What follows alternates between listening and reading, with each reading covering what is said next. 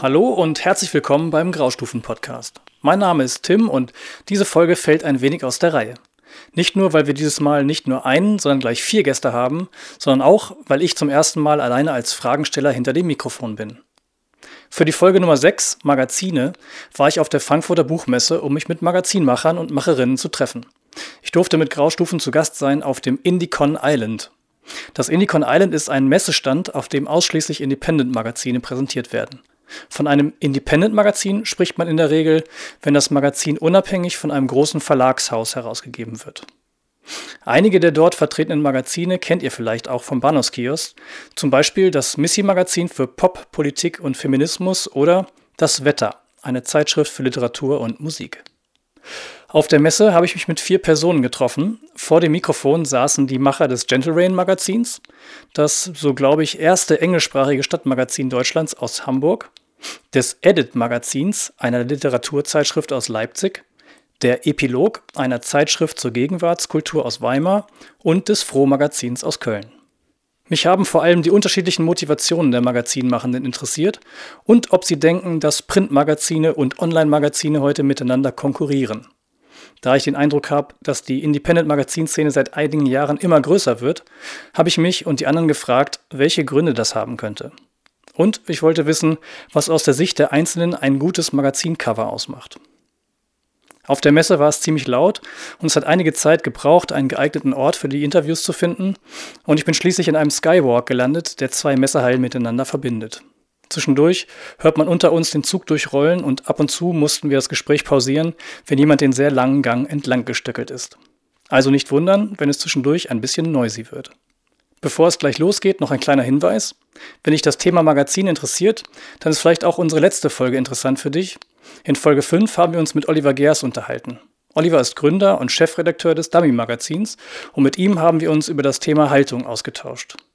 Die Folge könnt ihr bei den meisten großen Streaming-Anbietern hören, zum Beispiel bei iTunes und Spotify, aber auch bei YouTube oder auf unserer eigenen Webseite graustufen.design. Aber jetzt erstmal viel Vergnügen im Skywalk in Frankfurt. Magazin Die Epilog Zeitschrift zur Gegenwartskultur 158 Seiten 16,5 x 24 cm Magazinmacher Steffen Greiner Ja, ich glaube, die Dame nähert sich so langsam der Tür. Wir können starten. Okay. Äh, warum gibt es die Epilog?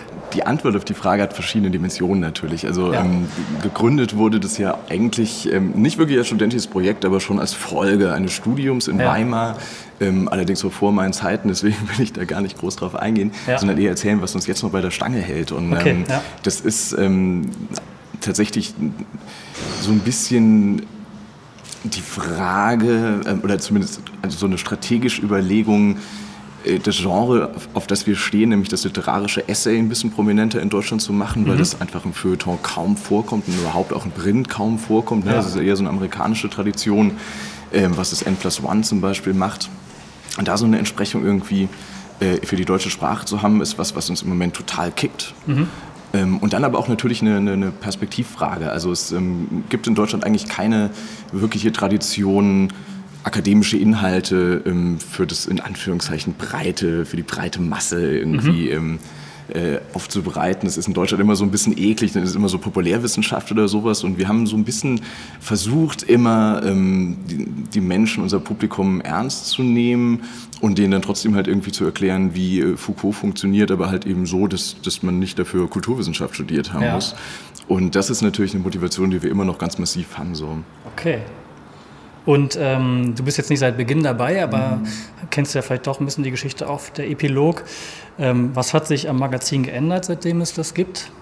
Gibt es da einen Wandel? Ist der erkennbar? Der Wandel ist erkennbar am deutlichsten wahrscheinlich daran, dass wir einen sehr, sehr krassen Formatwechsel hatten und auch einen sehr, sehr krassen Wechsel der Erscheinungsweise. Also das äh, Magazin wurde ja 2012 gegründet, 2013 mhm. kam dann die erste Ausgabe raus und innerhalb eines Jahres vier Ausgaben. Danach waren wir erstmal weg. Ja. haben uns quasi nochmal neu erfunden mit einer komplett neuen Redaktion.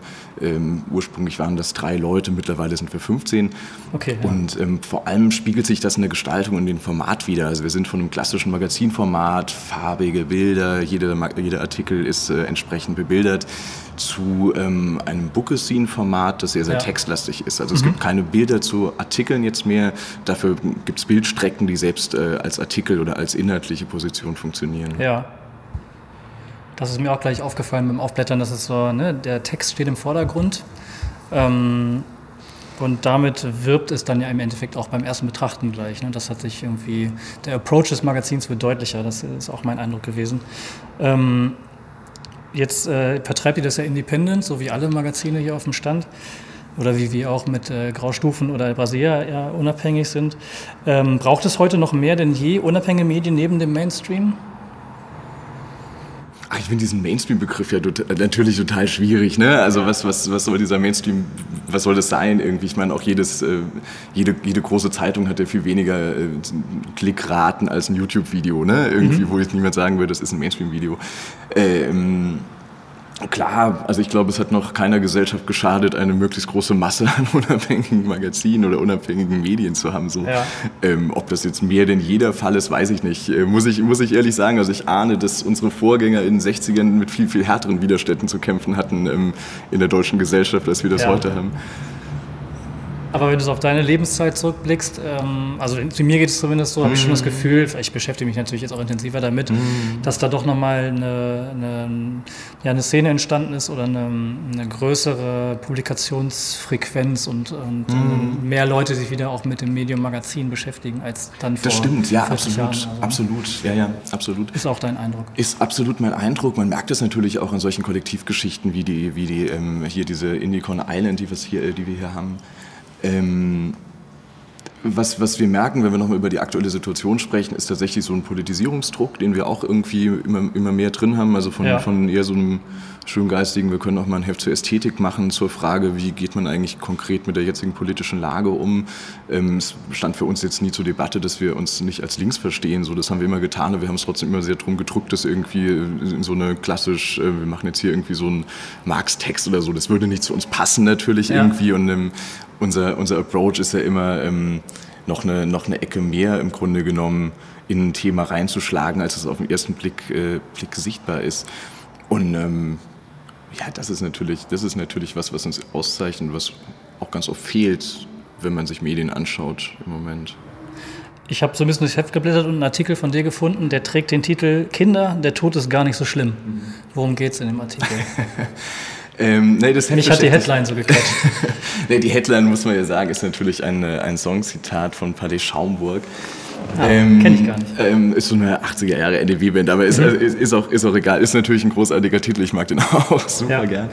Ähm, wir haben uns ja mit der, mit der Irrelevanz beschäftigt und ähm, eine, eine der, naja, so der Schneisen, die ich da für mich total spannend fand, war so natürlich eine politische, zu so fragen, so okay, äh, wir bewegen uns ja gerade durch, durch diese Angst, dass die Volksparteien verschwinden und das splittert alles auf und ähm, naja, und ich habe mir überlegt, so, okay, aber ich meine, das, ähm, das, man muss sich das so auf eine, aus einer längeren Perspektive irgendwie anschauen. So Parteien ja. waren immer schon mal groß und sind wieder verschwunden. Mhm. Und ähm, in dem konkreten Text geht es um die Zentrumspartei, eine Regierungspartei der Weimarer Republik, die mehrere Reichskanzler gestellt hat in den 20er Jahren und äh, die heute immer noch existiert, allerdings eben nicht mehr als, äh, als äh, Partei des liberalen äh, Katholizismus, sondern als so eine ganz merkwürdig sektiererische Rechts populistische mhm. Kleinpartei, die irgendwo so zwischen CSU und AfD so okay, äh, ja. gegen Abtreibung ist. Und äh, ich habe den, den Parteivor den Generalsekretär der Partei interviewt ah, und ja, ähm, ja. genau.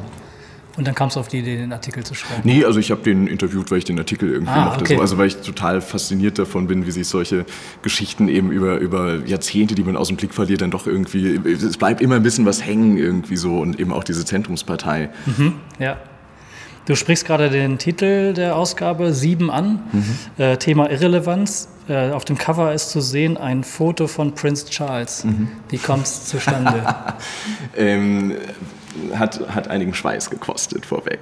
Also ähm, es, ist natürlich, es ist natürlich klar, wir stehen im Bahnhofsbuchhandel. Vor allem ähm, Und da brauchst du ein catchiges Gesicht schlicht und ergreifend. Du kannst nicht wirklich abstrakt arbeiten, so, ja. aber finde mal jemand, wo du sagen würdest, dieser Mensch steht für Irrelevanz. Das ist eine Unverschämtheit im Grunde genommen, dass wir ja. uns das angemaßt haben.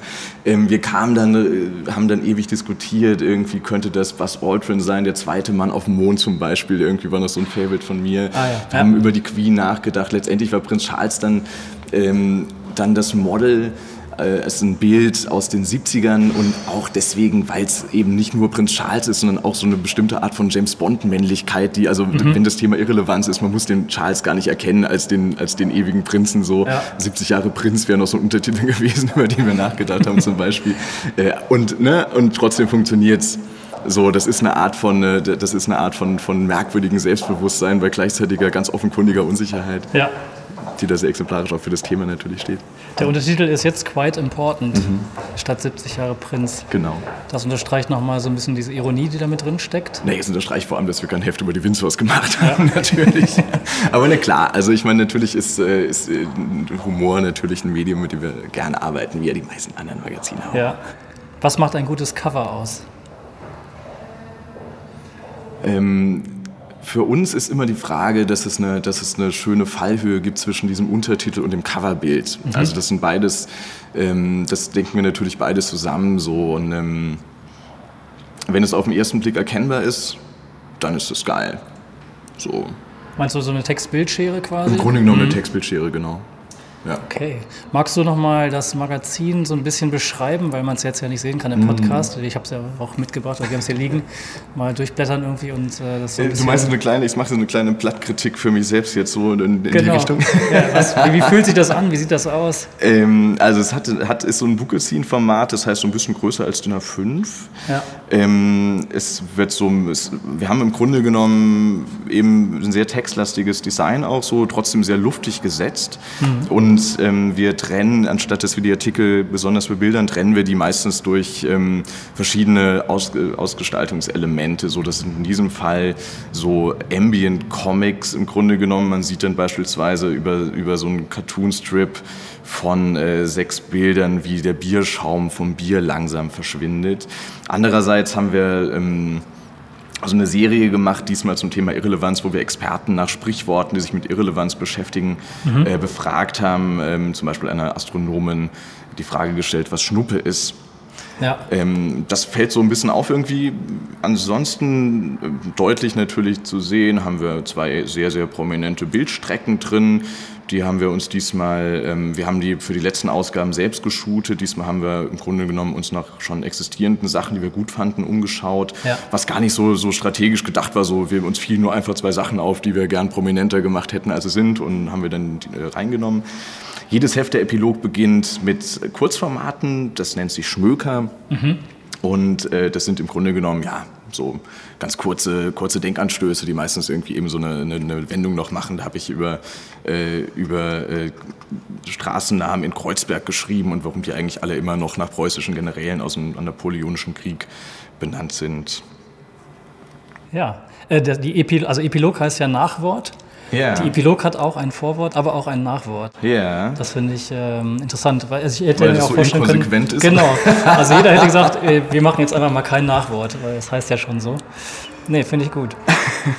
naja, es ist ja auch, es ist ja auch praktikabel. Also man, ich, ich, finde ja noch, also trotz allem Experimenten, so sind wir ja ein Heft, das funktionieren soll für ein Publikum. Wir schreiben ja. für ein Publikum ne? und, und, und, nicht für, nicht für Magazinexperten irgendwie. Ja. Und natürlich ist es uns wichtig, dass man da reingeleitet wird. Natürlich gibt es auch immer sowas wie einen Leitartikel, der dann nicht Leitartikel heißt, aber den man dann, wenn man den liest, äh, schon erkennt, das ist in diesem Fall der Text Kein Applaus für niemand von Jenny Beck und Fabian Ebeling, in dem mhm. sie fordern, tauft euch wie eine Busendhaltestelle. Mhm. eine letzte Frage habe ich noch. Ja. Was heißt Schnuppe oder was ist eine Schnuppe? ich kann es dir, dir vorlesen. Ich, ja, dir, ähm, ich, ich, muss es, ich muss es jetzt natürlich durchblättern. Ich muss es jetzt wissen, sofort. Äh, ja, ja, absolut.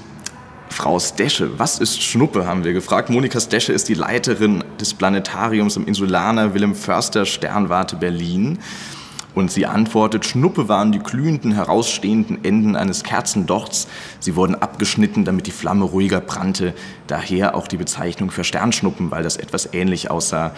Schnuppe ist in der Umgangssprache entsprechend etwas Wertloses. Sternschnuppe ist natürlich eine vollkommen falsche Bezeichnung, weil es sich eigentlich um leuchtende Luft aufgrund des Verglühens eines Staubteilchens in unserer Lufthülle handelt und mit Sternen nichts zu tun hat. Eine sehr wissenschaftliche Antwort. Selten bei uns, aber ja. Vielen Dank. Äh, das war Steffen, Steffen Greiner von der Epilog. Dankeschön.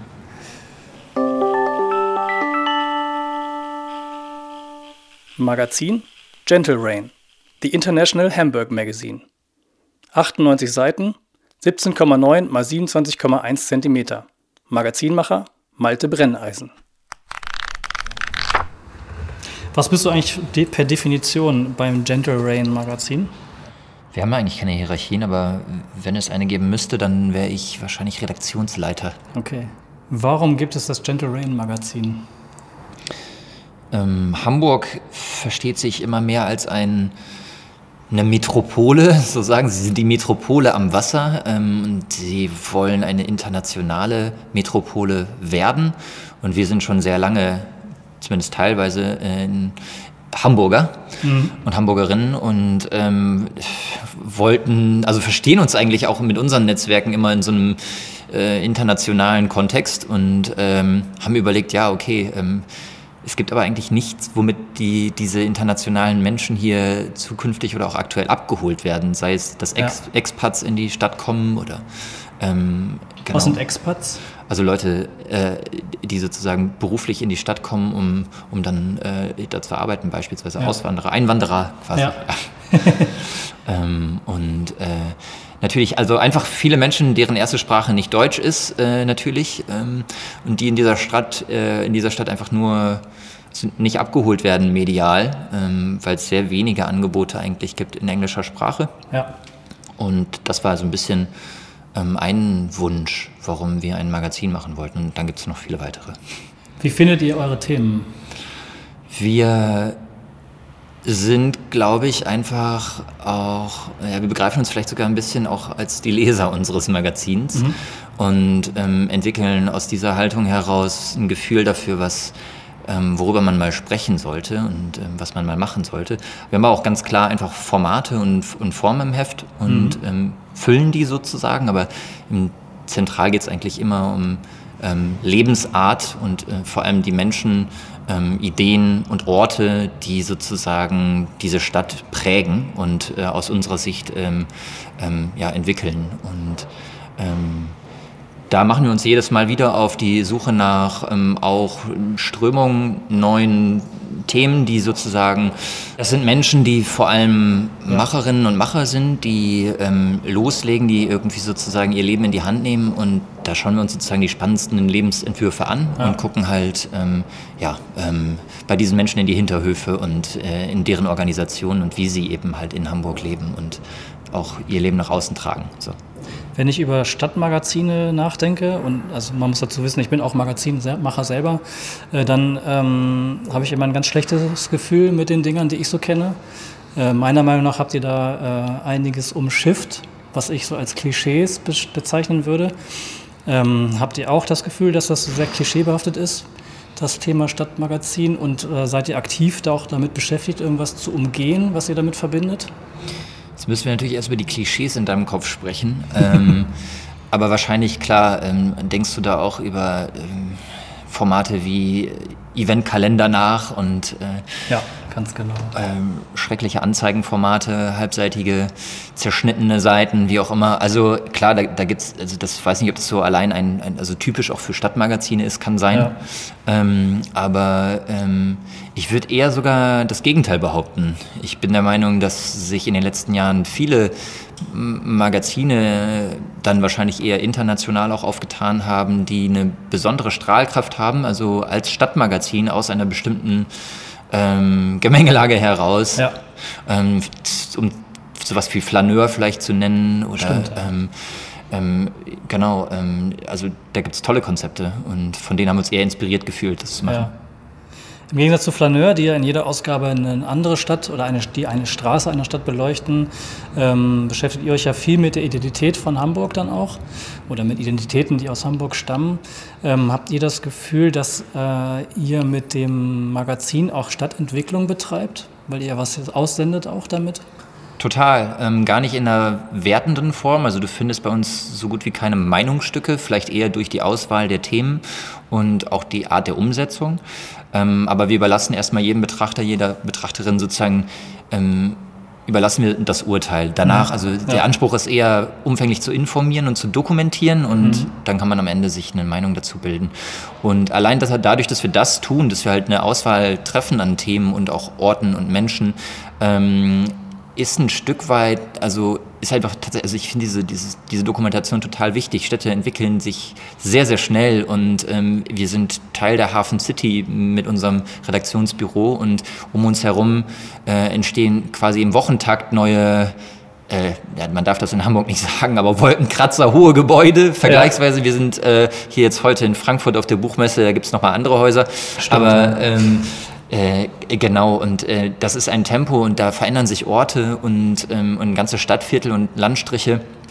Ähm, und wenn man hingeht und die ja, festhält, darüber schreibt, sich mit diesen Szenen ähm, und Orten und Menschen, die da leben und sich entwickeln oder arbeiten, ähm, beschäftigt, dann genau ist das eine Dokumentation, die ähm, uns, die auf jeden Fall auch eine Stadtentwicklung also zeigt und ja. zu der man äh, wahrscheinlich, also zu unseren Heften kann man wahrscheinlich oder hoffentlich auch in, in einigen Jahren zurück, also da greift man dann ins Regal und sagt, okay, in dem Jahr 2016 hat die Elbphilharmonie eröffnet, da hat doch Gentle Rain mal eine Geschichte gemacht, die ganz unterhaltsam war. Also auch so ein bisschen Chronist genau, ja. der Zeit. Ähm, der Titel Gentle Rain, wie kam es zu dem? Das war... Ähm, sollte, also ja, ich, ich kann es gar nicht mehr so ganz genau sagen. Ich, ich glaube, wir saßen in einem Raum, ähm, möglicherweise gab es auch Bier und eine weiße Wand und es ist total klassisch gewesen. Wir haben nach einem internationalen Titel gesucht und natürlich auch irgendwie nach einem Klischee, das sich gut nach außen kehren lässt. Und jeder weiß, in Hamburg regnet es viel und ähm, so war die Idee, ja, äh, okay, als Hamburgerin, Hamburger hier regnet es immer, ähm, aber das ist auch irgendwie, es ist jetzt nicht schlecht, es ist irgendwie okay. Es gibt auch noch andere schöne Dinge als diesen Nieselregen, der von überall kommt, ja. äh, warum man diese Stadt leben sollte. Das war ja auch der Untertitel lange Zeit, And Other Reasons to Love Hamburg. Mhm.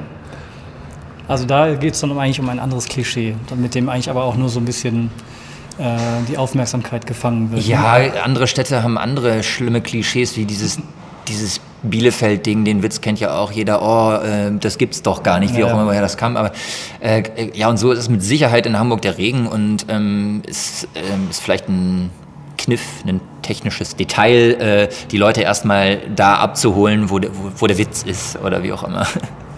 Hm, jetzt geht es bei euch ja auch um die Menschen, die in der Stadt leben, vordergründig. Ähm, und äh, zu, so ein bisschen auch drauf zu gucken, was gibt es da. Äh, hast, hast du das Gefühl, dass es heute mehr denn je unabhängige Medien braucht, die äh, Dinge berichten, zeigen? Weil wir uns ja jetzt auch im Independent-Universum bewegen. Ähm, ob es die braucht, kann ich nicht so richtig sagen. Ähm, ich glaube aber, also ich sehe, dass sich da viel tut und jetzt über die Jahre hinweg auch immer mehr unabhängige Magazine dazukommen.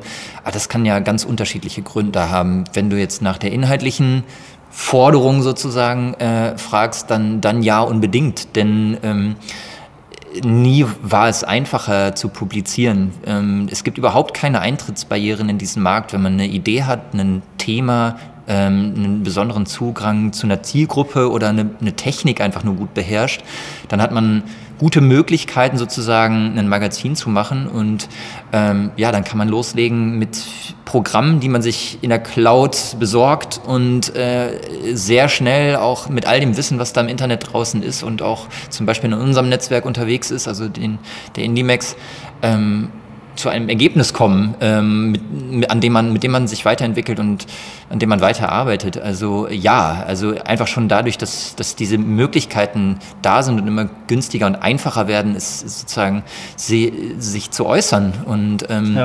ähm, rufe ich absolut dazu auf, ähm, noch mehr Magazine an den Start zu bringen. Sich zu äußern, ist ja auch einfacher geworden durch die Erfindung oder Verbreitung des Internets. Mhm. Das ist ja, da gibt es auch Magazinformate. Ist das, wie siehst du das aus so der Independent-Sicht? Ist das eine gesunde Konkurrenz äh, zum gedruckten Magazin oder wie steht sich das gegenüber oder lebt das parallel miteinander? Genau, nee, ich, also ich, die Magazinmacherinnen und Macher, die wir so vor Augen haben, Indie-Mac-Macherinnen und Macher, ähm, ich glaube, für die ist es eher eine Bedingung, dass es das gibt.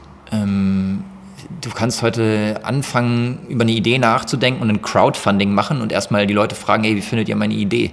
Und wenn du Glück hast, sind sofort sehr viele Menschen auf deiner Seite, die nicht nur deine Idee bezahlen, bevor du überhaupt angefangen hast zu arbeiten, sondern im besten Fall auch direkt sagen, sie sind die ersten Abonnenten. Und dann hast du mit deinem ersten Magazin vielleicht die ersten Abonnenten. Ja. Und, äh, und ich glaube, das ist, äh, ist, ist sozusagen schon mal A, an diese, an diese Infrastruktur Internet oder Online-Sein äh, geknüpft und vieles mehr darüber hinaus, sei es äh, die Themengestaltung, die Themensuche, ähm, sei es auch die Inspiration, äh, was die Gestaltung angeht, also die Form, die man da wählt und am Ende die Veröffentlichung und das noch ein ganz entscheidender Punkt, ähm, der Direktvertrieb sozusagen über das Internet, das sind ja wesentliche Dinge, die aus, der, aus, aus dieser Struktur herauskommen. Also das steht ja. sich, äh, das ist streng miteinander verwoben und bedingt sich gegenseitig, als dass sich das gegenübersteht. So. Mhm. Ähm, jetzt haben wir das Prittstück hier auch liegen, das Gentle Rain. Magst mhm. du das mal für die Leute, die es nicht kennen, mal beschreiben, wie sich das anfühlt, wie das aussieht, wie das so oh yeah. strukturiert ist? äh, das ist jetzt äh, ja, äh, mit Gefühl. Ähm, also Gentle Rain ist, ähm, haben wir ursprünglich mal gedacht als ein, eine Art, ja, vielleicht sogar ein bisschen so eine Richtung Reiseführer. Also deshalb ist das Format auch ein bisschen schmaleres, hochkant A4. Ja. Ich weiß, du bist Designer, was ist das für ein Format? Ich müsste jetzt meine Leute fragen. Naja, also auf jeden Fall kleiner als A4, aber viel schmaler, ne? Genau. Also ähm, bestimmt drei Zentimeter schmaler, würde ich ja. sagen. Ähm, dieses neue Heft, das ich in der Hand halte, die dritte Ausgabe, es gibt nur eins pro Jahr, ähm, ist äh, knallgelb, sonnengelb, weil Hamburg äh, einen Rekordsommer erlebt hat. Ähm, und es ist gerahmt. Ähm, und wir haben auf dem Cover alles, was wichtig ist im Vertrieb. Also es gibt einen Titel, eine Unterzeile, es gibt Preise für verschiedene Länder, es gibt ähm, eine Auskunft darüber, welche Ausgabe das ist und wir haben ein paar Teaser, ähm, die kann ich vielleicht kurz vortragen. Mad soll ich? Ja. Okay. Uh, Magic Moloch, Rave On, a Techno Club between Diggers and a New Paradise. Also hier geht es um einen recht ähm, berühmten Club im Gängeviertel im Oberhafen, ähm, der immer wieder davor, also vor allen Problemen der Gentrifizierung eigentlich steht und schließen soll und wieder aufmacht und so weiter.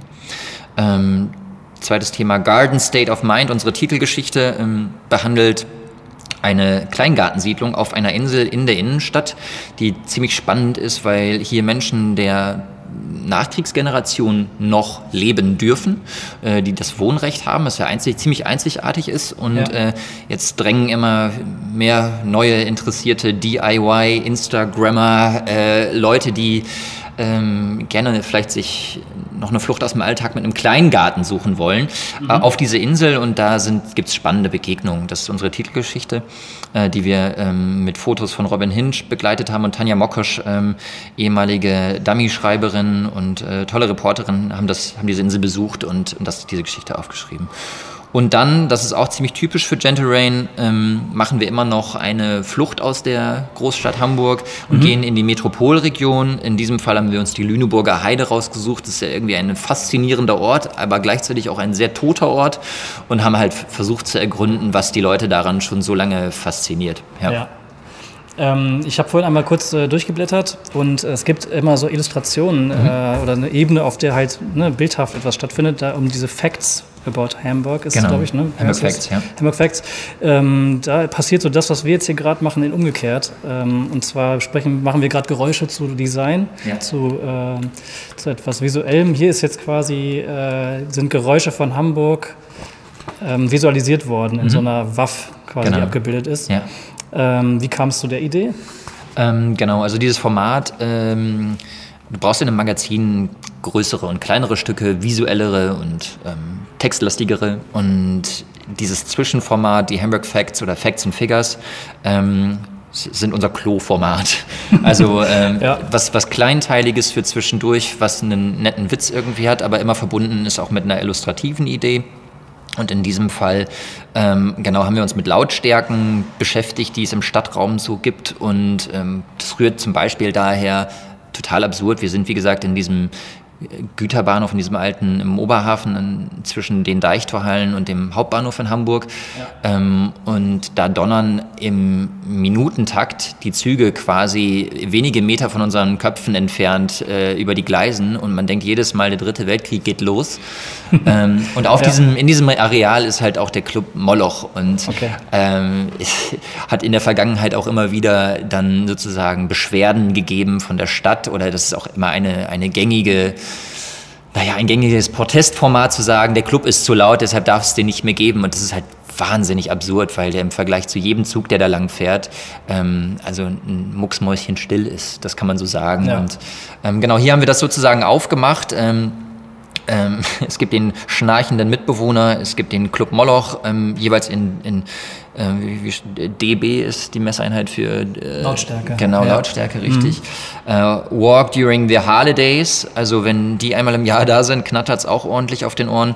Ähm, wenn die regelmäßig reinfahrenden Cruise-Ships hupen, fällt man auch in Ottensen und auch in entlegeneren Regionen manchmal noch aus dem Bett.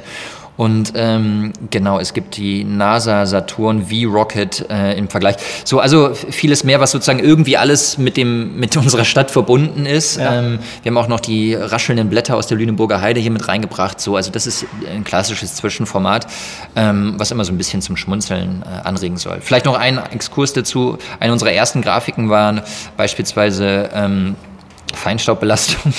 Und da haben wir uns auch mal den Aschenbecher von äh, Helmut Schmidt angeschaut, was er so in, äh, auf Lebenszeit geraucht haben müsste. Interessant.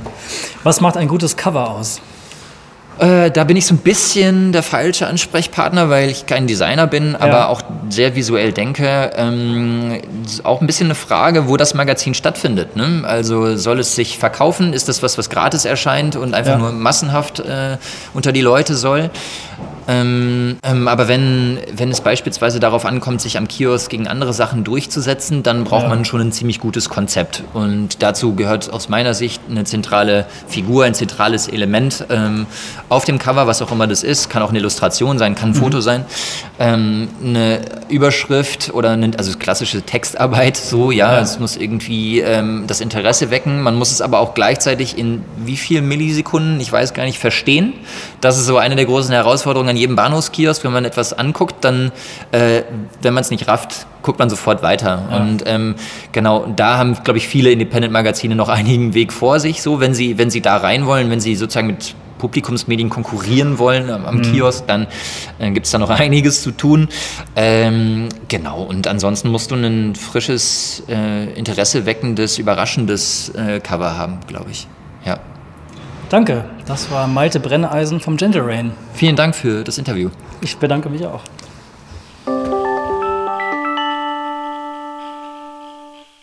Magazin Edit Papier für neue Texte 128 Seiten 15,5 x 22,5 cm Magazinmacher Matthias Zeiske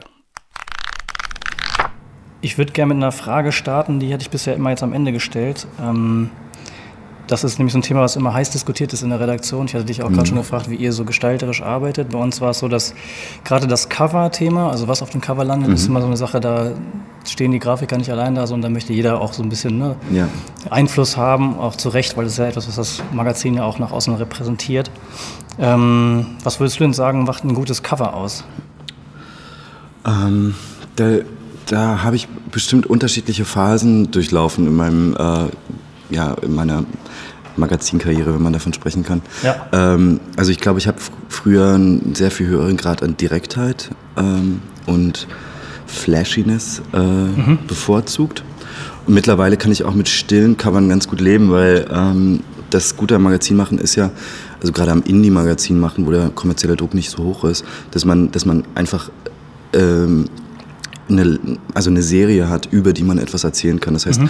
Das ähm, einzelne Produkt, das einzelne Issue muss nicht alles abbilden und nicht jeden sofort einfangen und für mhm. immer gewinnen, gewinnen, sondern man kann irgendwie auch äh, unterschiedliche Tonalitäten über so eine Serie, meinetwegen einen Jahrgang, zulassen. Ja. Und das finde ich mittlerweile irgendwie interessanter, dass man äh, einmal ein lautes Cover hat, ähm, weil, weil vielleicht auch die Stimmung der Texte so ist. Mhm. Ähm, und, und dann wieder ein total leises Cover, äh, was vielleicht wo professionelle Magazinmacher jetzt sagen würden, das ist doch, äh, das ist eigentlich gar nicht cover-worthy. Ja. Aber äh, mhm. ähm, ansonsten bin ich ein großer Fan von äh, den ganzen ephemeren Informationen, also von Barcodes, Preisangaben, Untertiteln, äh, allen bibliografischen Angaben. Das ist irgendwie so ein weiß nicht, ob das ein Fetisch von allen Buchmenschen ist, dass ja. sie auch für dieses Listen, Listenkram und die ganzen technischen Infos irgendwie so eine Liebe haben, weil mhm. man irgendwie sofort, wenn man es irgendwie auch ähm, mit einem professionellen Magazin so assoziiert, da muss ein Barcode drauf sein mhm. und sowas. Wisst ihr, was ich, mein, weißt, was ja. ich meine? Das ist irgendwie Fall, so ein, also es gibt da so ganz komische Aufmerksamkeiten von mir auch manchmal, ja. die ähm, ja vielleicht auch total idiosynkratisch sind, aber ähm, so global kann ich also die Frage, was macht ein gutes Cover, äh, aus gar nicht beantworten. Ähm, aber das war ja schon aber wir haben, wir haben auf jeden Fall äh, in unserer Zeit, also ich mache das jetzt zehn Jahre etwa, ja. sehr viele unterschiedliche Phasen durchlaufen, wie man ein Cover angeht. Und mhm. äh, wir sind jetzt, glaube ich, bei einer ganz guten Mischung gelandet. Okay. Warum gibt es das Edit-Magazin überhaupt? Also das Edit-Magazin habe ich ja nicht gegründet, deshalb kann ich die Frage ähm, jetzt vielleicht nur für jetzt gerade beantworten. Ja, ja. Also ich, ich sage ganz kurz was zur Geschichte. Äh, es wurde 1993 schon gegründet, also vor mhm. äh, 25 Jahren. Ähm, in Leipzig, in einem äh, linken Stadtteil, äh, der damals ziemlich ähm, ja, ähm, wahrscheinlich eine Spielfläche war für ganz viele, ganz mhm. viele neue kulturelle Player, die nach dem Zusammenbruch der DDR da irgendwie auf einmal die, die Möglichkeit hatten, überhaupt was eigenständig zu machen, mhm. ohne die Kontrolle des Staates. Und da entstand Edith als Lesereihe. Hat sich dann schnell äh, dazu entwickelt, dass ähm, die äh, Literaturaktivisten, nenne ich sie jetzt mal, ähm, Dinge an Litwasteuern geklebt haben äh, und dann sehr schnell ist daraus ein gedrucktes Heft geworden, ja. was sich dann sehr schnell professionalisiert hat in den 90er Jahren, als, als das neue Erzählen in Deutschland so mhm. aufkam. Und äh, ich bin dann irgendwann durch Zufall da gelandet, über Leipziger Kreise, mhm. tatsächlich als Praktikant und bin dann innerhalb von einem Jahr äh, zum, mh, mm, zum Geschäftsführer dort aufgestiegen, ähm, weil, weil Not am Mann war. Mhm. Und ähm, weshalb es die Edith heute geben muss. Ähm, ich glaube, dass, dass der Buchmarkt sehr stark formatiert ist und sehr stark dominiert wird von, ähm, ja, von, von, von der einerseits der, den gängigen Formen, also der Roman, ähm, und das, dass die Literatur aber noch so viel mehr ist mhm. als das und so viele mehr Ausdrucksmöglichkeiten hat, viel mehr Formen hat. Und ähm, meine Meinung nach, ich sage immer, die Edith hat eigentlich kein Thema, außer die Vielfalt der literarischen Formen, der mhm. Vielfalt der literarischen Zugriffe. Das ist quasi ihr Thema. Ja. Ähm, also wir bemühen uns also immer, ähm, sowohl Erzähl Erzähltexte drin zu haben, als auch Gedichte, als auch Essays, als auch Dramenauszüge, als auch hm, Prosa-Miniaturen, als auch also eine möglichst hohe Varianz an literarischen Formen mhm. drin zu haben. Und das ist, glaube ich, ähm, ein wichtiger Aspekt. Und der zweite wichtige Aspekt ist, dass man, ähm, dass es in Deutschland wenig wirklich avancierte Literaturzeitschriften gibt, ähm, die sehr nah am Zeitgeist operieren. Mhm. Also wir, die Edit wird immer so hergestellt, sie erscheint dreimal im Jahr. Und äh, wir versuchen immer von jeder Ausgabe von Null zu beginnen mhm. und niemals ähm, einen langen Releaseplan zu verfolgen und äh, bestimmte Verbindlichkeiten einzugehen, sondern eigentlich wir starten immer mit ein, zwei Texten, die wir richtig toll finden und bauen darum eine sinnvolle Konstellation, die irgendwie auch eine Aussage über, die, über den Entstehungszeitraum macht. Mhm. Und das ist, glaube ich, auch eine, ähm, ein Alleinstellungsmerkmal, weil der Buchmarkt operiert ja mit sehr langem Vorlauf. Also mhm. die wissen jetzt schon, mhm. was sie im Herbst 2019 machen. Ja, ja. Ähm, oder Herbst 2020 vielleicht schon sogar. Und ähm, deshalb ist es sozusagen ein, ein literarisches Statement zur Zeit. Okay, ja. Jetzt sprichst du ja schon den Punkt Indie Publishing an. Wir mhm. sind ja auch mit den Magazinen jetzt gemeinsam auf dem IndieCon Island, wo mhm. sich äh, Magazine präsentieren, die keinem Großverlag angehören. Ähm, Edith erscheint auch im Eigenverlag. Ähm, braucht es heute denn mehr denn je unabhängige Medien neben den großen Verlagshäusern, deiner Meinung nach, wenn man sich so gesellschaftliche Entwicklungen anschaut? Ich denke schon. Also ich, ich denke, ähm, es ist ein sehr schwieriges, sehr, also ich meine, wenn man sich anschaut, dass die, dass die großen literarischen Verlage, Rowold, hm, alle möglichen, äh, alle im Grunde einem Konzern angehören und alle Zeitungen irgendwie auch auf, ein, auf wenige Konzernstrukturen zurückzuführen ja. sind, dann ist es auf, auf jeden Fall ein Wert an sich, dass es Indie-Publishing gibt. Ist, mhm. Man ist dazu natürlich zu einer gewissen, äh, zu einer ähm, Kleinheit verdammt, irgendwie, mhm. weil man eben die großen Strukturen eben nicht, nicht nutzen kann. Und Was meinst wir, du speziell? Naja, wir, wir, wir werden einfach nicht, ich, ich mache das jetzt wie gesagt schon zehn Jahre und ich merke ja. einfach, dass wir nicht, dass wir an dass unserem Wachstum Grenzen gesetzt sind. Mhm. Einfach, ähm, weil wir damit kein nennenswertes Geld verdienen. Mhm. Als, als, also wir können uns nicht ähm, angemessen bezahlen dafür. Ja. Ähm, es fehlt äh, sozusagen das, das große Investment mhm. und äh,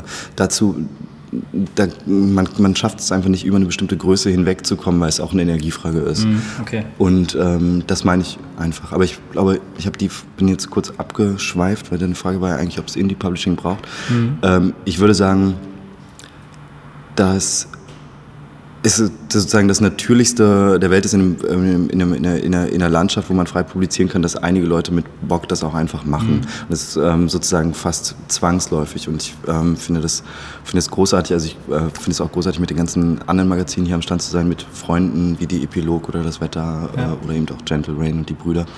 Ähm, ist mir, das ist tatsächlich so wie eine freundschaftliche Szene geworden. Mhm. Ne? Wo man sich auch gegenseitig unterstützt, weil jeder schon irgendwie auch eine ganz eigene Haltung und einen ganz anderen Einsatz hat, so dass man sich eigentlich nicht wirklich Konkurrenz macht, sondern eher ergänzt mhm. oder sowas. Also ich kann dann sagen, ah, das ist doch eher was fürs Wetter, ja. deshalb müssen wir uns darum nicht kümmern. Ja. So. Sehr gut. Du hast es gerade schon angesprochen, das Edith gibt es jetzt schon 25 Jahre. Das mhm. ist ja im Vergleich zu dem Rest der Indie-Szene äh, exorbitant länger. Ja. Es gibt ja jetzt schon, kann man ja von einer Art Boom ja schon mal sprechen, oder einer florierenden Szene, sage ich es mal so. Mhm. Ähm, hast, kannst du, obwohl du nicht seit Beginn an dabei bist, überblicken, was sich an dem Magazin so geändert hat bis heute?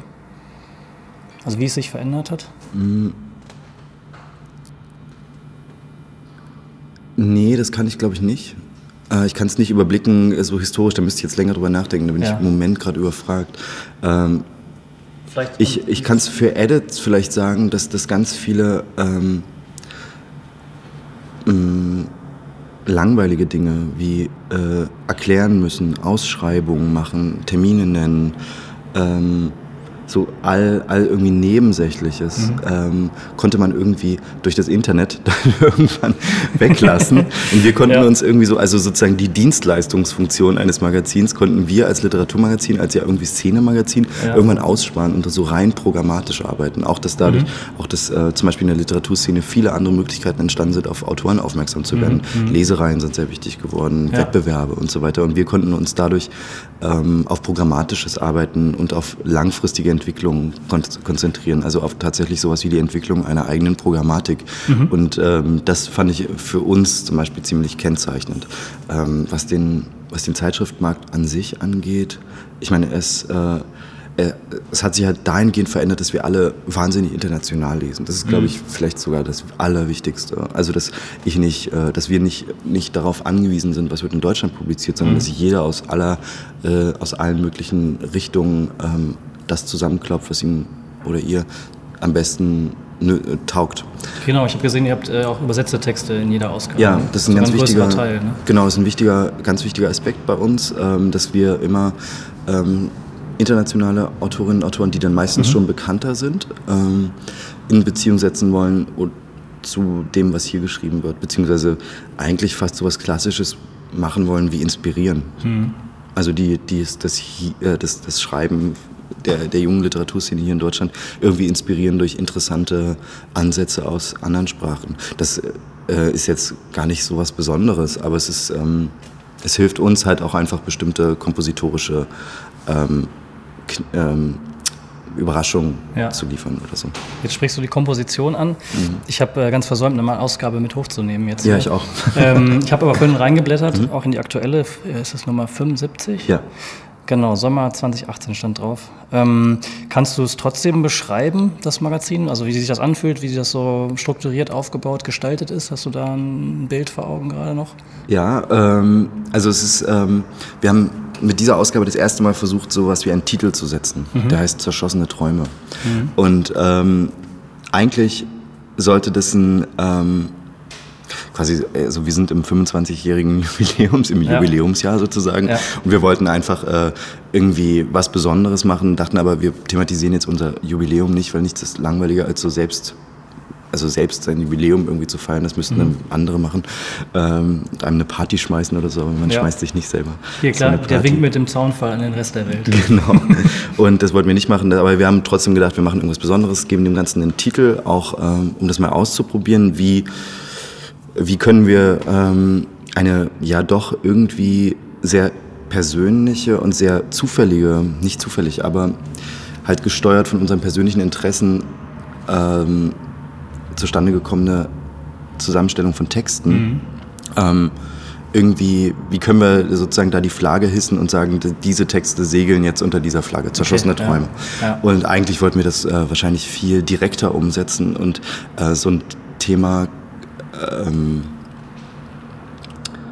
ist natürlich so wahnsinnig äh, ausdeutbar und so, mhm. man kann damit wahnsinnig viel machen. Aber wir haben tatsächlich mit Texten äh, operiert, die wahnsinnig äh, politisch sind. Also äh, ein Text, äh, der Opener der Ausgabe ist von äh, Fiston Mwanza Mujila, mhm. einem kongolesischen Autor, der in Österreich lebt, hat letztes Jahr den Internationalen Literaturpreis gewonnen, war für den Mambuka nominiert, also schon eine, ähm, ein durchgesetzter Autor, der ähm, einen kurzen Essay geschrieben hat, der Ich war nicht schwarz heißt der, mhm. der ähm, quasi seine Erfahrungen reflektiert, hier in Europa plötzlich der Schwarze zu sein. Mhm. Ähm, und diese Erfahrung äh, verarbeitet er dann auf eine sehr dringliche, wütende Weise in einem, in einem Monolog, in einem essayistischen, mhm. erzählerischen Monolog.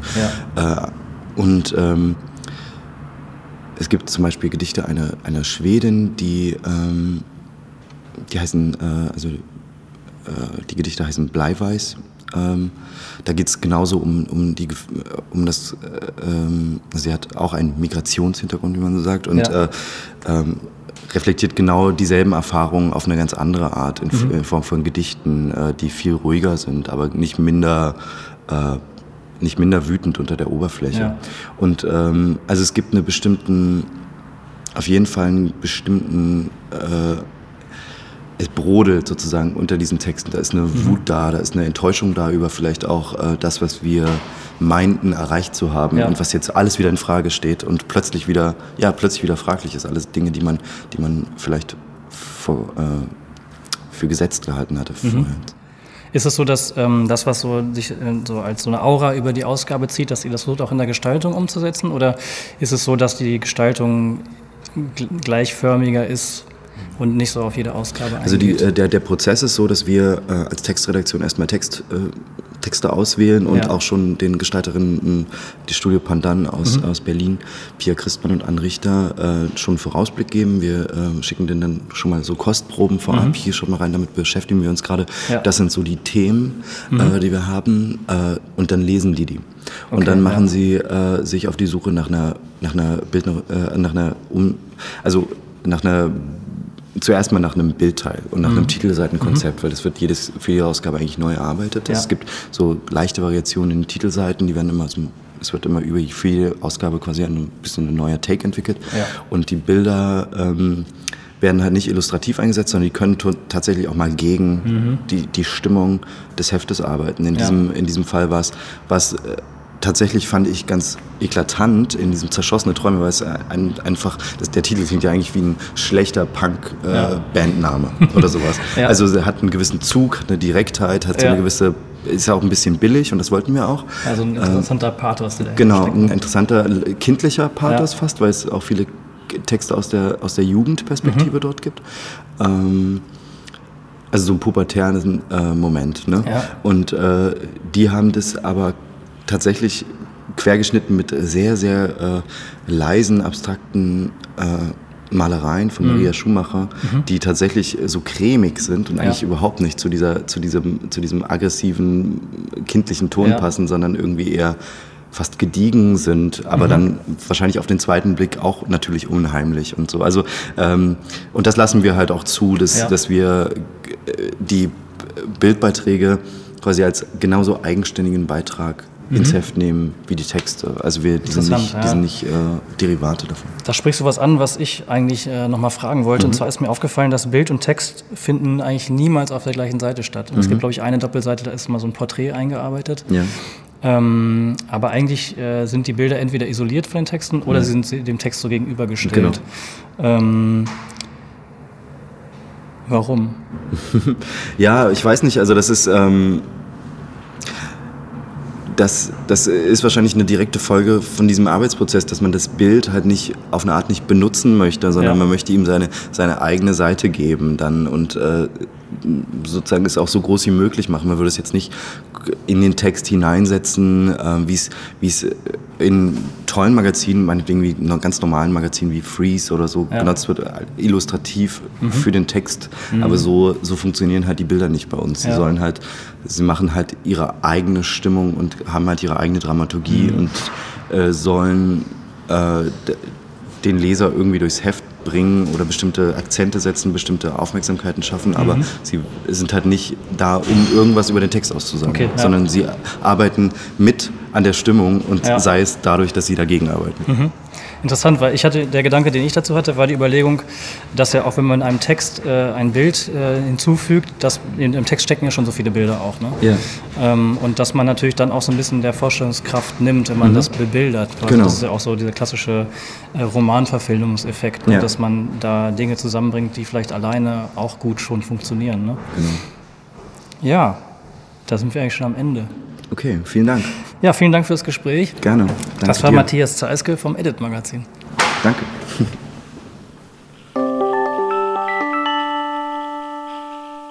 Magazin Froh. 194 Seiten. 20 mal 26,8 cm. Magazinmacher Klaus Neuburg. Ähm, jetzt würde ich gerne mit dir über das Froh-Magazin äh, explizit ja. sprechen. Mhm. Und ähm, die erste Frage ist eigentlich, warum gibt es das Froh? Ja, das ist einfach entstanden aus einem, ähm, es gab ein Event in Köln, ähm, wo Freunde von uns ähm, Geld bekommen haben, um ein Event zum Thema Weihnachten zu machen. Ja. Und da gesagt haben, wir, wir, wollen auch ein Magazin dabei haben. Und ja. dann war das so, dann hat der eine Freund den anderen Freund gefragt, du hast doch schon mal irgendwie, kannst schreiben, dann hat der nächste Freund den nächsten, du kannst doch irgendwie gestalten und das ja. war ich dann in dem Fall. Und ich habe dann noch jemanden dazugeholt, ähm, der nochmal schreiben konnte und dann hatten wir so ein Grundteam und dann haben wir das echt so nachts nebenbei, neben der Arbeit gemacht irgendwie. Und das war eigentlich gedacht, dass man das einmal macht und dann zu diesem Event und dann haben die Leute was zu mitnehmen. Mhm.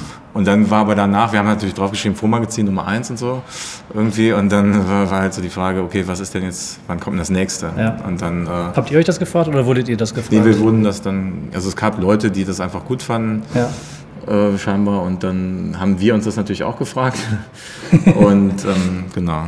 Und so sind wir dann, haben wir dann nochmal ein bisschen Geld organisieren können für, für die nächste Phase und dann hat sich das so verselbstständigt. Kommt der Name Froh dann auch von Odo Fröhliche? Ja, von Frohe Weihnachten, genau. Okay, ja. Das war eigentlich, aber das für uns also im Nachhinein, so Jahre später, ja. ähm, haben wir festgestellt, also froh ist ja so ein Wort, was man zum Beispiel gar nicht so einfach ins Englische übersetzen kann. Mhm, stimmt, ja. Ähm, und wir sind eigentlich kein, also das Heft ist auch nicht immer nur sagen wir mal, fröhlich oder happy sozusagen, aber wir versuchen eigentlich schon immer auch die konstruktiven Seiten zu sehen in den Geschichten. Also es ja. für uns die, sind die gibt es eigentlich immer dann so, wir haben eigentlich alle so, den, so, so das Gefühl, dass man, dass wir, wir wollen halt was gestalten, wir wollen eigentlich Gesellschaft ja. gestalten. Mhm. Und das, das wollen wir eben eher aus so einer positiven Grundhaltung heraus äh, machen, als, als jetzt irgendwie Dinge zu destruktiv zu sehen. Ich habe auf der Webseite, ich glaube von deiner Agentur gelesen, gute Geschichten können Gesellschaft verändern. Welchen Einfluss hat eure Arbeit in diesem Zusammenhang auf die Gesellschaft? Kannst du das irgendwie beschreiben? Also als Magazinmacher ist es ja ein bisschen genau das schwierig, wenn man das Heft rausgibt und dann sieht man ja nicht, wer es dann genau liest. Aber ja. ähm, man kriegt an manchen Stellen mit, das kriegt man dann doch Rückmeldungen. Wir haben dann irgendwie Wir haben zum Beispiel mal ein, äh, so eine Art Schachporno äh, veröffentlicht mit so Schachzügen von einem ja. Spiel einfach. Okay. Und ähm, da hat man, das war für uns einfach, das war ein Thema Spiel, war das für uns ein schönes schönes Bild eigentlich so, dass wir, dass wir einfach zeigen wollten. Und dann hat jemand sich zurückgemeldet und hat dann äh, erzählt, dass er jetzt versteht, warum Kasparov gegen Deep Blue verloren hat. Ja. Und ob das jetzt, was das jetzt bei demjenigen äh, verändert, in dem Fall jetzt, äh, ist vielleicht nicht unbedingt so äh, umfangreich, aber, aber wir haben andere Geschichten drin, wo es halt eigentlich immer darum geht, dass wir Leute inspirieren wollen, irgendwie die Dinge mal anders zu sehen und ihren äh, irgendeinen Beitrag zu leisten. Und da mhm. glaube ich schon, ähm, dann mal, da kriegen wir schon Rückmeldungen, die das irgendwie gut finden, dass das in irgendeiner Form äh, inspiriert. Das ist so, so, eine Hoffnung. Das lässt sich ja. natürlich nicht beziffern irgendwie. Ne? Aber eine Haltung, die ihr habt, zumindest genau, beim Machen. Ja. Genau. Ähm, am Anfang des Satzes steht, gute Geschichten können Gesellschaft verändern. Was würdest du sagen, macht eine gute Geschichte aus? Ähm, Oder wie ist das gemeint? Ja, also gute Geschichten sind, sind halt die, die irgendwie im, die, die man die man behält, die einen irgendwie beeindrucken oder ja. irgendwie berühren so. Mhm. Ähm, es gibt äh, einige Geschichten, zum Beispiel auch bei Tran in Transit, das ist äh, von Henning Susebach. Das ist die aktuelle Ausgabe, ne? Ja, genau. Ähm, und da geht es darum, wie jemand äh, einfach so äh, sein Auto verleiht äh, an so Rumänen und eigentlich normalerweise würde man halt denken, wie verrückt ist der denn? Und, ja. und, dann kriegt er das Auto am Schluss ganz pünktlich zurückgebracht und das sind so, so, so kleine Dinge, die, ähm, die das Leben schreibt. Das sind eigentlich mhm. meistens gute Geschichten. Also wir, wir sind, das sind ja äh, die meisten Geschichten haben irgendwie auch was mit dem Leben einfach tatsächlich zu tun. Ja. Und ähm, dann bleiben sie auch irgendwie hängen. So. Das, ähm, das sind dann für mich die guten, guten Geschichten. Ja. Äh, du hast mir gestern deine Visitenkarte gegeben, da steht Froh groß drüber und dann steht da Magazin, ich glaube Lab. Mhm. Ähm, dann geht es Self-Publishing, ist so, ein, äh, so eine Workshop-Reihe. Mhm. Also ihr seid in viele Richtungen auch mit Froh engagiert. Es gibt nicht nur das Magazin, sondern eigentlich so eine ganze Reihe an mhm. Formaten und Maßnahmen, mhm. äh, um auch gesellschaftlich zu wirken. Mhm. Mm, ist dieses, dieses Engagement im Indie-Publishing-Bereich einfacher zu realisieren, was ihr da anstrebt?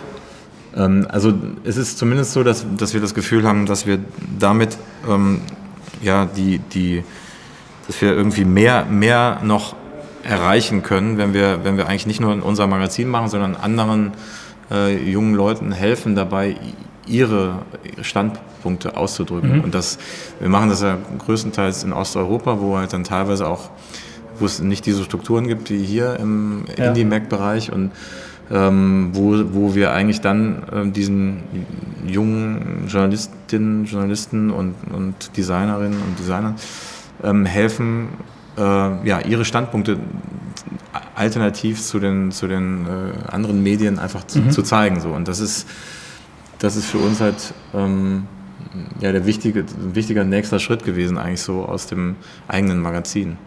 Also ihr habt ja die Notwendigkeit erkannt, das, was ihr da ähm, die Möglichkeiten, die ihr im Indie-Publishing-Bereich äh, wahrnehmen könnt, das auch anderen zu ermöglichen. Quasi. Genau, wir wollen eigentlich, eigentlich die, die Tools sozusagen teilen irgendwie und weitergeben. Und ähm, unser, unser Credo ist eigentlich, wir wollen alle eigentlich so zu Magazinmachern äh, ja. machen. Und wir behaupten dann auch immer eigentlich, dass die äh, Leute dann vor Ort eigentlich alles können, was sie dann brauchen, um Magazine selber zu machen. Ja. Ähm, an einigen, ähm, bei einigen Projekten hat das auch dann tatsächlich funktioniert, dass dann auch danach jetzt eben noch weiter die Magazine weiterlaufen. Mhm. Ähm, das sind leider muss man sagen schon die, die Ausnahmen, weil, weil es einfach dann auch eine Frage der Finanzierung ist, der Strukturen. Ja.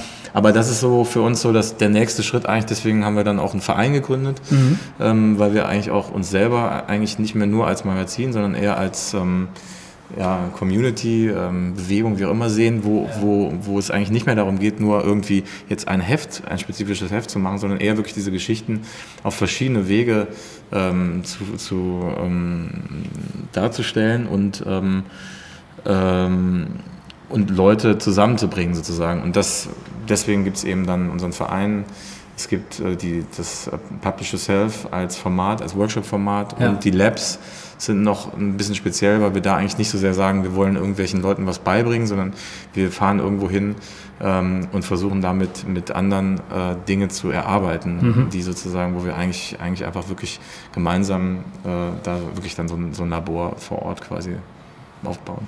Okay. Auf deiner Webseite beschreibst du deinen Arbeitsschwerpunkt mit transmedialem Storytelling. Ähm, deshalb denke ich, du hast wahrscheinlich einen ganz guten Überblick über die Vorzüge und Nachteile der verschiedenen Medien, die er da auch verwendet.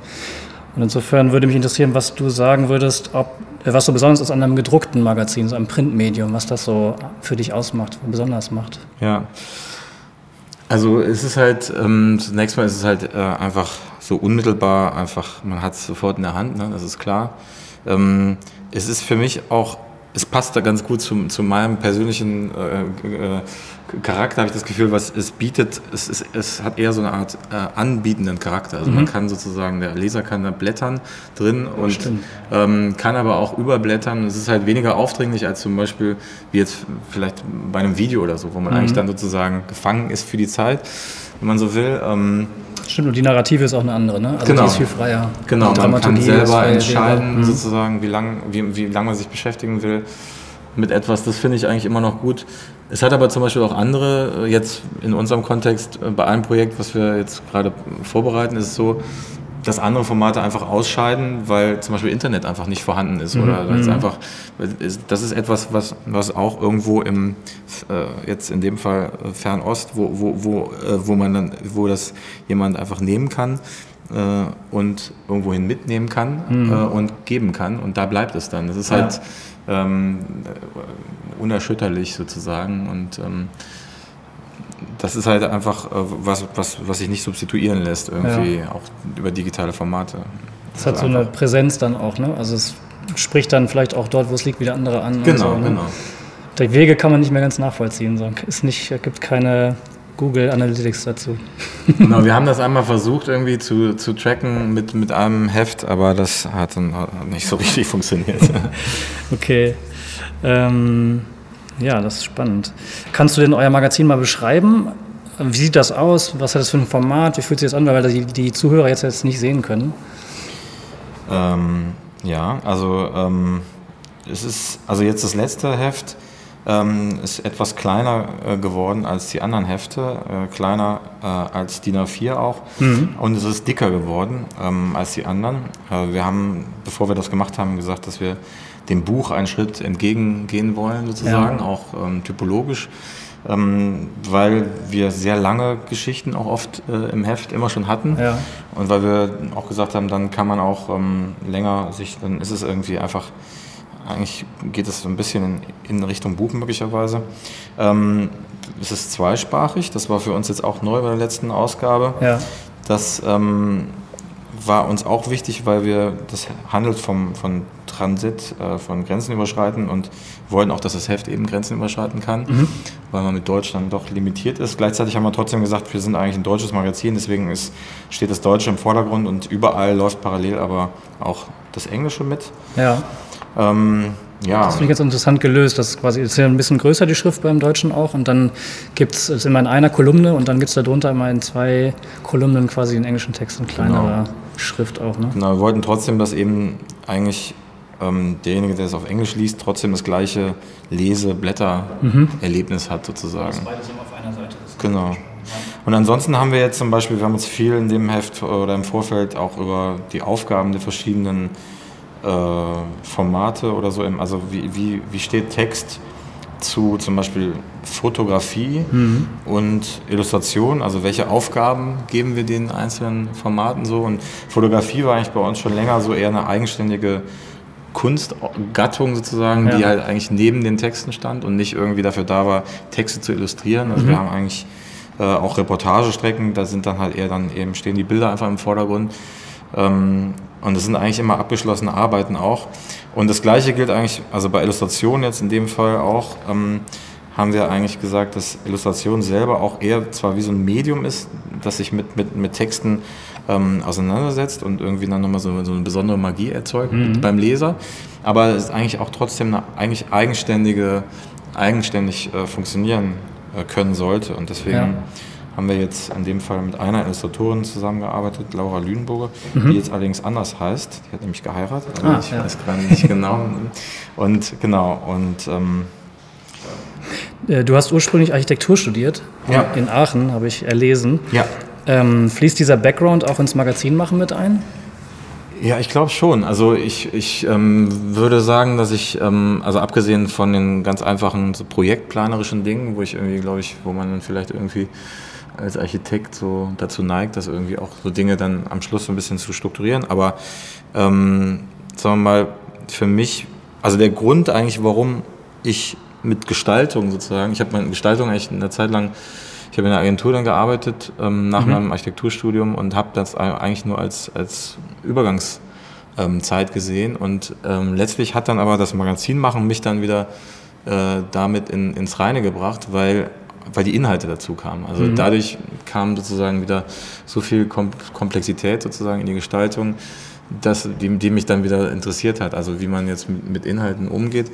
Und ähm, ich glaube auch, dass irgendwie diese naja, dieser, dieser Anspruch, ähm, wie man äh, Räume gestaltet, irgendwie sehe ich das schon, auch wenn, man, wenn wir Hefte gestalten, wenn wir über Dramaturgie oder, oder Rhythmen sprechen, mhm. es gibt da ganz viele Parallelen. Und äh, also, ob man das jetzt so eindeutig sagen kann, aber es gibt natürlich eine Außenseite, die irgendwie eine Fassade ist, man blättert rein, das ist die Frage, wie komme ich rein, in, auch in, in, in Gebäude irgendwie, das, ja. ich sehe das schon, ähm, äh, ich sehe da schon Parallelen irgendwie. Ja. Finde ich interessant, weil das, wie du das gerade beschreibst, ne, dass es so eine äußere Hülle gibt und einen Eingang und so. Mhm. Das sind so Gedanken, die ich auch schon beim Magazin oder die wir beim Magazin machen auch schon hatten. Aber interessant, dass du dann nochmal mit dieser Profession auch nochmal ja, eine ähnliche Sicht auch hast. Ne? Das ja. scheint ja doch irgendwie evident. Ne? Auf jeden Fall. Wir warten noch mal kurz. Ja. Okay, also äh, absolut. Also ich, also ich finde vor allen Dingen, das, äh, wie, wie man, wie man ähm, also der Weg durch so ein Magazin, wir machen uns unheimlich viel Gedanken über ja, diese Pro Promenade-Architektur, hieß das bei Le Corbusier, wie man ja. sozusagen, äh, ob man eine Rampe hochschreitet, wie man sich umblickt, was passiert, wenn man eben die Seiten umblättert. Das ist für mich oder für uns im Team eigentlich immer ein ganz existenzieller Teil. Interessant aber, dass ähm, äh, wo wir jetzt gerade pausieren, weil Leute hier vorbeigehen, dass wir aufgrund der architektonischen Besonderheiten ein bisschen ja. warten müssen, ja. wo wir gerade beim Punkt, Punkt Architektur sind. Ja. Interessant auch, dass, da wollte ich vorhin auch noch drauf zu sprechen kommen, als du meintest, ähm, das Magazin hat den Vorteil, man kann es überall mit hinnehmen, man braucht kein Internet. Mhm. Ich habe hier ewig auf der Messe nach Strom gesucht und habe es dann hier im Skywalk gefunden und in keinem anderen Flur. Also ja, auch spannend auf jeden Fall. Ja, ich hatte zuletzt gefragt, was macht ein gutes Cover aus? Und du, du warst dir nicht so sicher, ob eure so die ja, ich glaube, genau. Ich glaube, unsere Cover waren eigentlich alle eigentlich eher schlechte Cover im Sinne von, wie man das so wirklich machen sollte. Ja. Ähm, für uns ist es immer, das Cover ist immer das, was, was ganz am Schluss ähm, kommt, weil man erst dann eigentlich weiß, was drin passiert. Ja.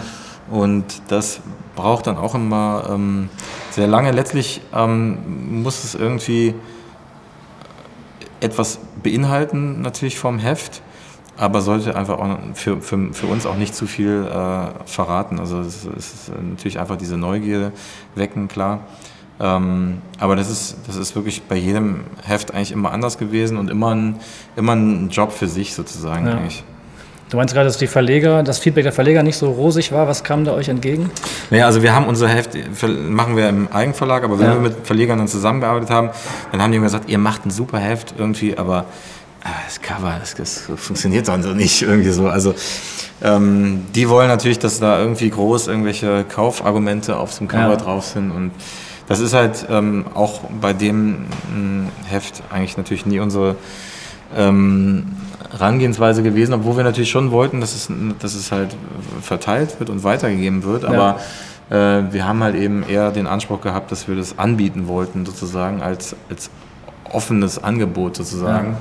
Und dazu, glaube ich, deswegen sehen die Cover dann auch so aus. Das ist einfach. Ähm Magst du das Aktuelle nochmal beschreiben zum Thema Transit? Ja, also das ähm, Aktuelle, äh, immer noch Aktuelle, das kommt aus einer Reihe von ähm, Fotografen von Nick de Wolf ja. oder Nick de Wolf, ähm, der, ähm, den wir schon einige Hefte vorher hatten wir schon mal ein, Heft, äh, ein, ein, Foto von ihm auf dem Cover, den wir gefunden haben, sozusagen eigentlich eher ähm, ähm, äh, Das ist, ist nach dem Prinzip Serendipity. Also wir haben nach was anderem gesucht und mhm. sind dann auf ihn gestoßen. Ja. Und er hat ein äh, ähm, Archiv aus 50.000 äh, Fotografien, das auch in Flickr ständig erweitert wird. Mhm. Ist, ähm, und da haben wir, haben wir zum Beispiel Bilder von ihm kuratiert, die einfach ähm, am Anfang eines Filmes äh, stehen, also wo sozusagen noch die Fehl, Fehlfarben darauf zu sehen sind, mhm. wie, wie einfach der, der und das war für uns ein gutes Ende von einem ähm, Heft über äh, Übergänge, dass wir den Übergang von sozusagen von 0 auf 1 oder wie, wann etwas losgeht, ja. damit das Heft schließen. Aha, ja. Und ähm, das Cover ist dann auch äh, eben ein, ähm, was da drauf ist, ist glaube ich irgendwie eine ähm, eine Welle, oder? Eine Welle oder ja. so, aber es ist eben. Eine auch, Doppelbelichtung. Genau, es ist, es ist eben dieser Fehler ja. im Material. Also. Und da, das war für uns so der Übergang und deswegen haben wir das Ding genommen. Super. Vielen Dank für das Gespräch. Ja, vielen Dank. Das war Klaus. Neuburg vom Froh. Danke.